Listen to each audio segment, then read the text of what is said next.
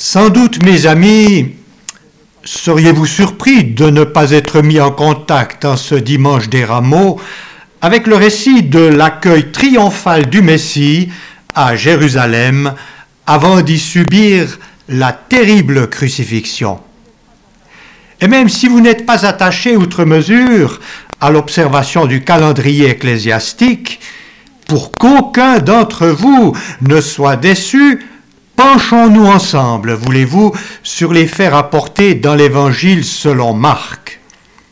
Nous lisons au chapitre 11e de cet Évangile les dix premiers versets. Lorsqu'ils approchèrent de Jérusalem et qu'ils furent près de Bethphagée et de Béthanie, vers la montagne des Oliviers, Jésus envoya deux de ses disciples en leur disant Allez au village qui est devant vous, et dès que vous y serez entrés, vous trouverez un ânon attaché, sur lequel aucun homme ne s'est encore assis. Détachez-le et amenez-le-moi. Si quelqu'un vous dit Pourquoi faites-vous cela? Répondez Le Seigneur en a besoin, et à l'instant, il le laissera venir ici.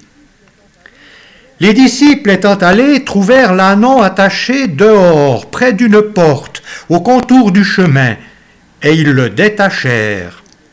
Quelques-uns de ceux qui étaient là dirent Que faites-vous? Pourquoi détachez-vous cet ânon Ils répondirent comme Jésus l'avait dit, et on les laissa aller.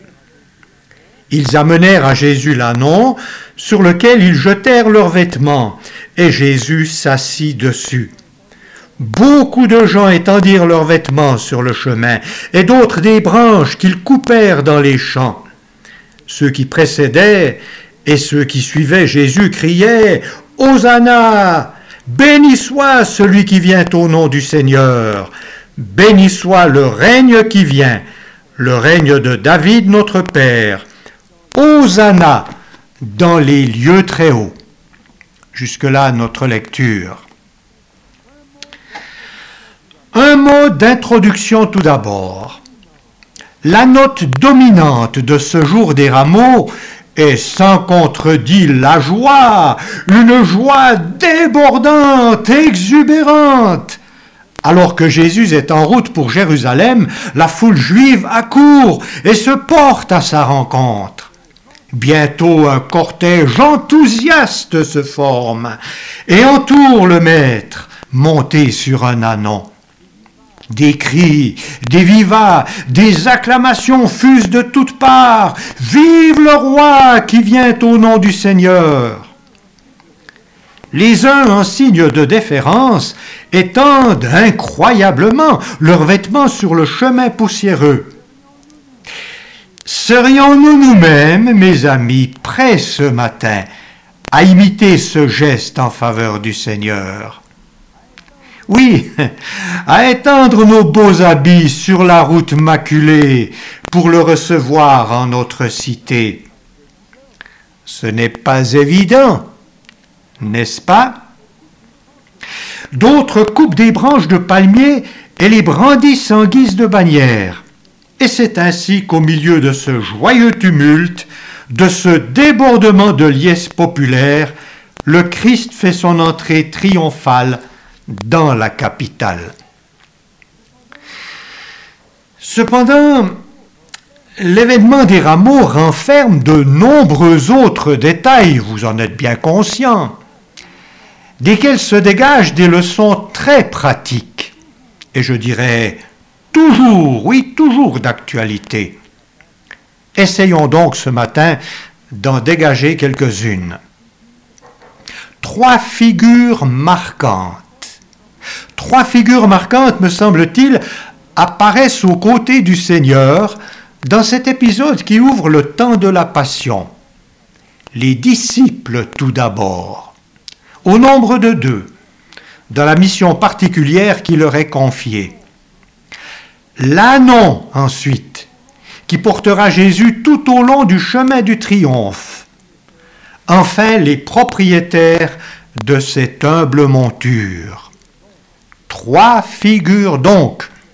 au travers desquels nous discernons, de manière générale, une remarquable intention de service pour le maître. De service pour le maître. D'ailleurs, est-il besoin de le rappeler ici Le caractère dominant de l'évangile de Marc est bien celui du service. En effet, l'évangéliste, tout au long de ses récits, insiste davantage sur les gestes et les actes, oui, sur les gestes et les actes du Christ, plutôt que sur ses discours, comme ce peut être le cas dans d'autres évangiles. Jésus y est donc présenté, chapitre 10, verset 45, comme celui qui est venu non pour être servi, mais pour servir. En filigrane apparaît ici la face de bœuf, du bœuf laborieux mentionné prophétiquement dans le livre d'Ézéchiel, chapitre 1er, verset 10, et tout à la fin des Écritures dans celui de l'Apocalypse chapitre 4, verset 7. Vous connaissez ces quatre figures représentant précisément les quatre évangélistes. Lors du lavement des pieds de ces apôtres, ultime geste d'amour et de condescendance à l'égard des douze avant la crucifixion, Jésus ne dira-t-il pas, Je vous ai donné un exemple afin que vous aussi vous fassiez comme moi je vous ai fait. En vérité, en vérité, je vous le dis, le serviteur n'est pas plus grand que son maître, ni l'envoyé plus grand que celui qui l'envoie.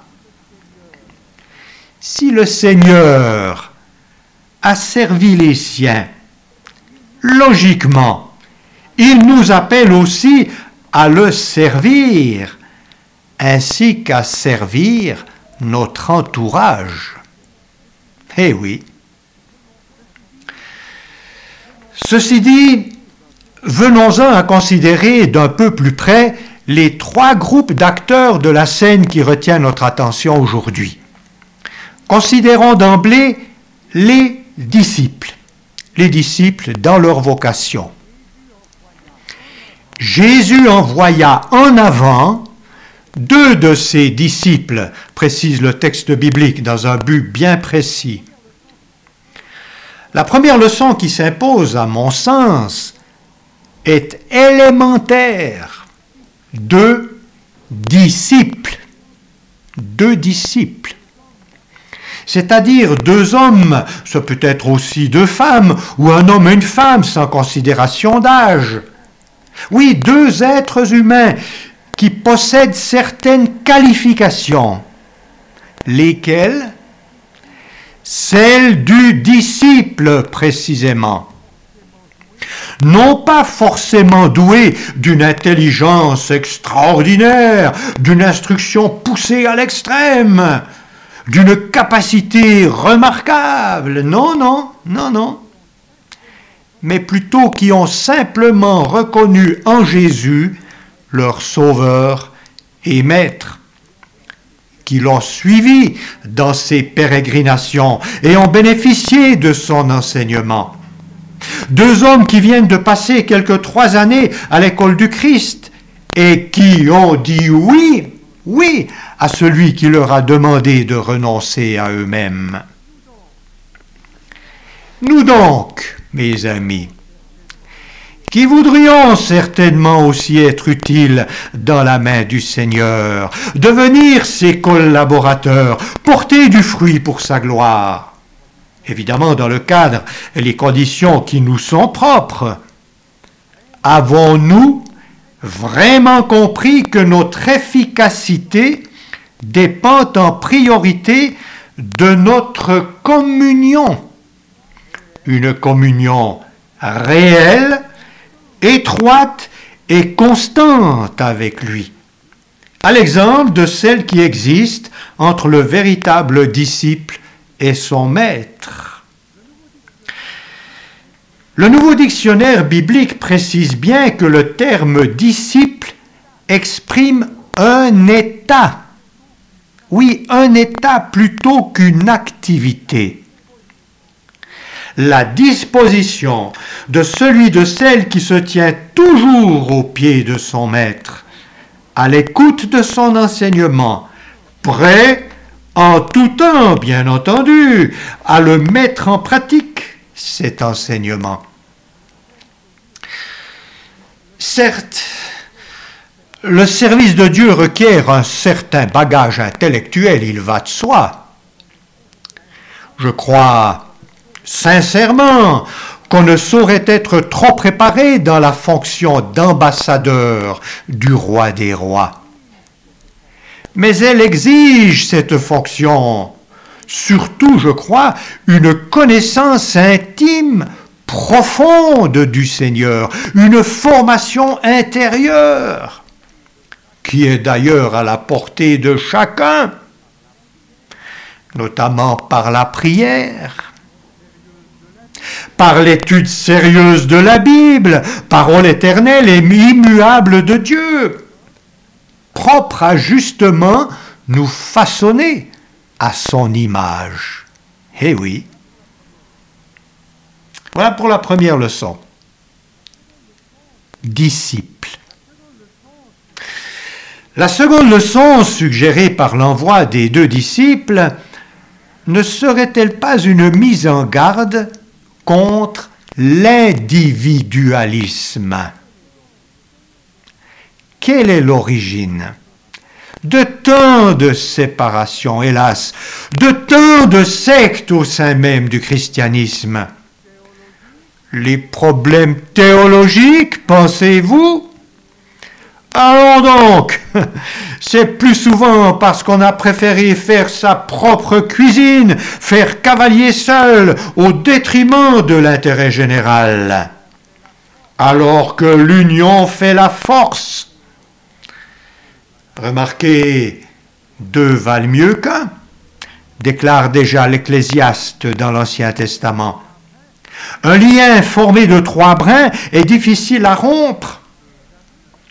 C'est aussi deux à deux que Jésus envoie les soixante-dix en mission. Là où deux ou trois sont réunis en mon nom, des conditions favorables s'en dégagent. Si deux d'entre vous s'accordent pour demander quelque chose en mon nom, ils l'obtiendront de mon Père qui est dans les cieux. Unissons-nous donc, frères et sœurs, dans une foi commune. Coordonnons nos efforts. Et notre action dans ce monde de ténèbres fera triompher la lumière et la vérité de l'Évangile. Jésus leur dit, allez au village qui est devant vous. Allez Chaque mot de ce texte est d'une grande richesse. Allez Nous sommes donc envoyés du Maître. Les mots ange et apôtre ont d'ailleurs cette signification particulière. Envoyés. Oui, allez, faites de toutes les nations des disciples, ne sont-elles pas les ultimes recommandations du divin ressuscité avant son ascension dans le ciel? Non, je le répète volontiers, Dieu n'exige nullement que nous soyons des hommes et des femmes de génie.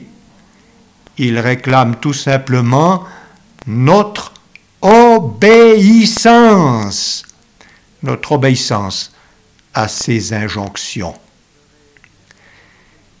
Je serais même tenté de dire une obéissance aveugle.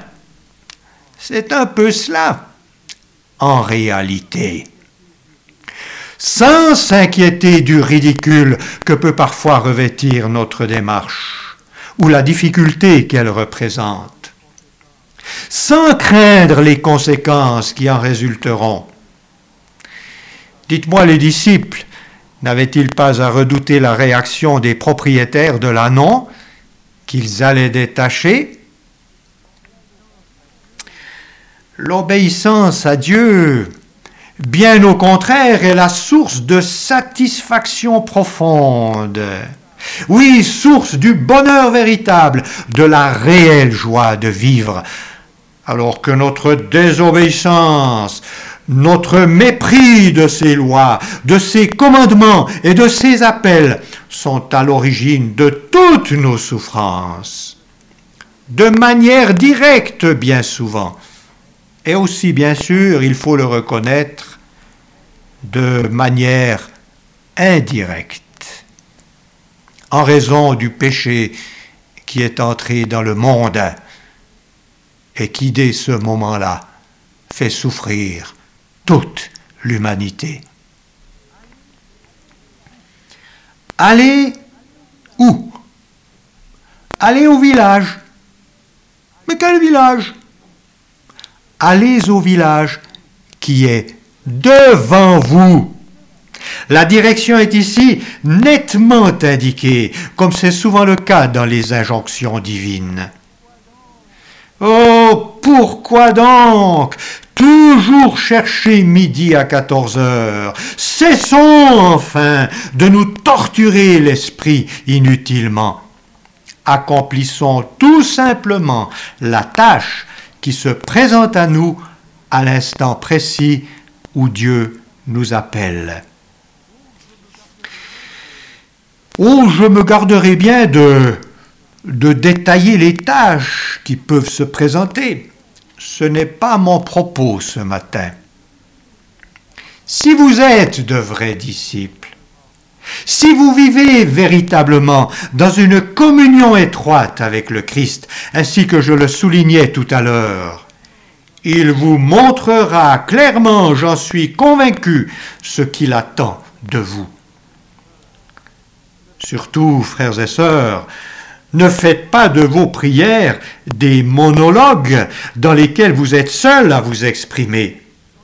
Transformez-les plutôt en dialogues dans lesquels Dieu aura aussi la possibilité de vous parler au cours des silences que vous voudrez bien lui ménager.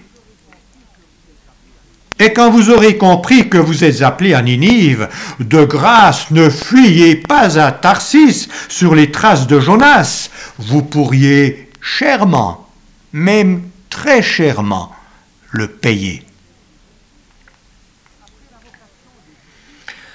Après la vocation des disciples, jetons un regard sur la disponibilité de l'annon.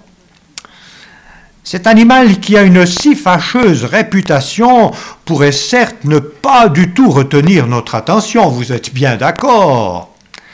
N'est-il pas symbole d'ignorance et d'entêtement? Il est significatif, me semble-t-il, qu'Abraham, à l'occasion du sacrifice d'Isaac, dise à ses serviteurs arrivés près du lieu indiqué par l'Éternel, Vous, vous restez ici avec l'âne. Entendez avec le monde ignorant, incapable de comprendre la volonté divine. Moi et l'enfant, nous irons à la montagne pour adorer. On raconte qu'un pasteur âgé en service dans la plaine n'avait plus l'heure de plaire à ses paroissiens. Cela peut arriver, et eh oui, même s'il est grandement regretté par la suite.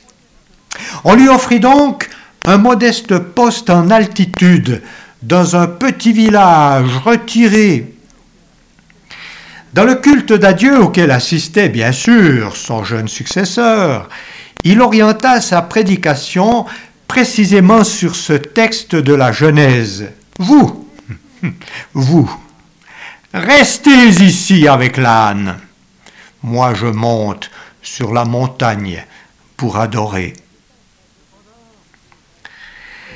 Cependant, en jetant son dévolu sur cette humble monture, le Seigneur ne l'a-t-il pas anobli? Et peut-être tous les autres ânes avec elle Ce choix Le prophète Zacharie l'avait annoncé quelques 500 ans auparavant. Il dénote sans doute l'abaissement du Christ, dont il est précisé qu'il est doux et humble, et humble de cœur. C'est un peu, voyez-vous, comme si le président de la République française, un 14 juillet, lors de la fête nationale, parcourait les Champs-Élysées dans une deux chevaux au milieu de la foule. Ça, ce serait de l'humilité pour le président de la République. Jésus n'a pas craint d'être porté par un anon. Mais surtout, notre anon met en évidence une précieuse qualité qui fait de lui un instrument fort apprécié entre les mains de Jésus. Ce n'est certes pas la seule, mais elle est d'importance et peut nous servir d'exemple à imiter. C'est sa docilité. Sa docilité. Les disciples détachent et l'amènent à leur maître. Incroyablement, ils se laissent faire, ce qui est rarement le cas pour cet animal, c'est bien connu. Aucune ruade, aucun refus d'avancer au bout de la corde que l'on tire d'habitude désespérément, parce qu'il met les pattes contre le mur, n'est-ce pas? Celui-ci se nomme bien Anon, et pourtant, et pourtant toute son attitude dit Ah oui, ah oui, et il n'en faut pas davantage pour être agréable au Seigneur et lui être d'une souhaitable utilité. Surtout, frères et sœurs, ne soyez pas déconcertés, étonnés par l'affirmation que le Seigneur en a besoin, mais plutôt encouragés. Je m'explique. Si ce simple animal de si mauvaise réputation a pu jouer un tel rôle positif dans les plans éternels de Dieu, combien plus nos réelles capacités, nos réelles capacités, et nous en avons quelques-unes néanmoins, nos dons effectifs, nous en possédons quelques-uns. Seront-ils profitablement employés si nous les mettons pleinement à sa disposition? Et si c'est plutôt un sentiment de pauvreté, d'incapacité, d'indignité qui nous anime, accrochons-nous alors à cette déclaration formelle de la première lettre aux chrétiens de Corinthe, chapitre 1er je crois. Le Seigneur choisit les choses folles, faibles, viles et méprisables du monde pour se glorifier et confondre celles qui paraissent sages, fortes, nobles et honorables. Non, Dieu n'est pas à la recherche de gens exceptionnels, mais essentiellement d'hommes et de femmes dociles, disponibles, Si l'on parle encore de cet anon après deux millénaires, alors quelle récompense obtiendra le disciple, le serviteur fidèle, dès ici-bas et surtout dans l'éternité? Il resplendira comme l'éclat du firmament, et ceux qui en auront en plus amené plusieurs à la justice brilleront comme des étoiles pour toujours, à perpétuité, est-il révélé au prophète Daniel qui nous transmet cette déclaration. De plus, et cela me fait plaisir, ces serviteurs fidèles continueront de servir le Seigneur Dieu dans la perfection. Et eh oui, enfin, dans la perfection et à jamais dans la cité céleste, la nouvelle Jérusalem. Un mot enfin sur la consécration des propriétaires du bourricot. Voyez-vous, le changement de propriétaire, et cela n'est guère étonnant, ne va pas sans problème, ne va pas sans objection. Pourquoi détachez-vous cet anon? demande peut-être avec irritation ses possesseurs. Oh, réaction humaine toute naturelle, nous ne le savons que trop. Nous ne resterions pas nous-mêmes impassibles, je présume, si par exemple un étranger s'installait sous nos yeux au volant de notre voiture, et de plus s'avisait à démarrer. Eh bien, spirituellement parlant, il en est de même. Quelle tension quelle lutte, quel combat dans notre fort intérieur lorsque le Seigneur passe et nous dit, toi, suis-moi. Cela ne va pas de soi. Le diable à qui nous appartenons naturellement se regimbe. Ô combien? Ô combien? Et cependant ici, il suffit aux disciples de répondre, le Seigneur en a besoin pour vaincre toute résistance et pour qu'on les laisse emmener l'animal en vérité. Ces propriétaires sont admirables et dans leur consentement et dans leur consécration. J'imagine un peu quelle eût été notre propre réaction dans leur situation. En quels termes nous nous serions exprimés, sans doute, pour les réprimander? Comment? Le Christ a besoin de notre bourricot Mais c'est impossible D'ailleurs, personne ne l'a jamais monté, car il est encore bien trop jeune. Il risque fort de se mettre à ruer dès qu'on l'approchera. Ou alors aurions-nous fait remarquer Ah, c'est une monture bien trop modeste pour le Fils de Dieu. Ah certes, si nous possédions un cheval de cavalerie, nous serions tout disposés à le lui offrir. Ah, pensez donc, c'est de la blague tout cela. C'est de la blague.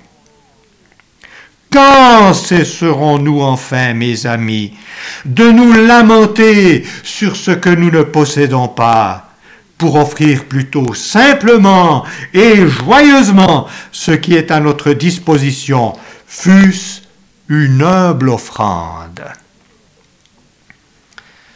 Remarquez la pite de la veuve, déposée dans le tronc du temple de Jérusalem, eut en définitive plus de valeur aux yeux du Christ que les grosses pièces sonnantes et trébuchantes des pharisiens. La dernière goutte d'huile aussi et l'ultime poignée de farine de la veuve de Sarepta se multiplièrent miraculeusement parce qu'offertes dans un élan de foi au prophète Élisée. Et ce sont bien cinq petits pains. Ce n'étaient pas des pains de quatre comme nous les appelions dans notre jeunesse. Je me souviens d'être allé en chercher à la boulangerie pour notre nombreuse famille des pains de 4 livres, de 2 kilos. Ce n'est pas ce qu'avait cet enfant dans sa gypsière, mais ce sont bien cinq petits pains et les quelques petits poissons qu'il possédait. Qui sait, peut-être une simple boîte de sardines, si elle existait déjà à l'époque cinq petits pains, quelques poissons, qui ont nourri une multitude affamée, des milliers de personnes en présence du Seigneur. Assurément, Assurément, aux yeux de Dieu, l'intention du cœur est infiniment plus appréciée que le don lui-même. Me permettez-vous une anecdote pour conclure Dans une église, on fit une collecte d'objets en faveur d'une mission cherchant à s'installer en Afrique. Une grand-maman n'eut pas les moyens de donner autre chose qu'une simple couverture bigarrée, qu'elle avait elle-même difficilement tricotée de ses mains percluses de rhumatisme, avec des restes de laine, dont guère appréciés des responsables, qui la placèrent dans le fond de la malle pour protéger les autres articles de valeur durant le transport. L'envoi parvenu à destination, les missionnaires déposèrent la couverture quelque part dans leur habitation, sans y prêter grande attention. Quelque temps plus tard, ces derniers prirent contact avec le sorcier, avec le chef du village, pour obtenir ses faveurs et la possibilité d'exercer leur ministère parmi les indigènes. Évidemment, évidemment, ce chef exigeait une contrepartie, un cadeau de valeur. Les missionnaires l'invitèrent donc dans leur demeure pour choisir parmi, leurs objets ménagers ce qui lui conviendrait, en souhaitant sûrement au fond d'eux-mêmes qu'ils ne désirent pas ce qui leur était le plus précieux. Il fut d'emblée attiré par la fameuse couverture bigarrée. Vous savez que les Africains aiment beaucoup les couleurs vives. Et oui, cette couverture que personne n'appréciait vraiment. Mon choix est fait, dit-il sans hésitation. Mais je crains que vous ne m'accordiez pas ce que je désire par-dessus tout cette si magnifique couverture aux couleurs flamboyantes. Il l'obtint sans problème, vous pensez bien. Ainsi, ainsi l'objet qui paraissait sans valeur aux yeux de plusieurs, mais qui avait été confectionné et offert de tout cœur par sa donatrice, ouvrit une porte toute grande à l'annonce de la bonne nouvelle de l'évangile de Jésus-Christ, sauveur des hommes. Voilà. Voilà comment, mes amis, le souvenir du dimanche des rameaux peut s'inscrire dans la réalité de notre vie présente et nous amener, j'espère, à réfléchir sur notre position devant Dieu, notamment à notre consécration pour le Seigneur. Ne valait-il pas la peine de nous arrêter même une demi-heure pour faire le point en ce domaine? Instant que je vous invite d'ailleurs à prolonger au-delà de ce culte, rentrez dans vos foyers? Que le Seigneur vous aide à chacun et qu'il m'aide à moi-même. Amen.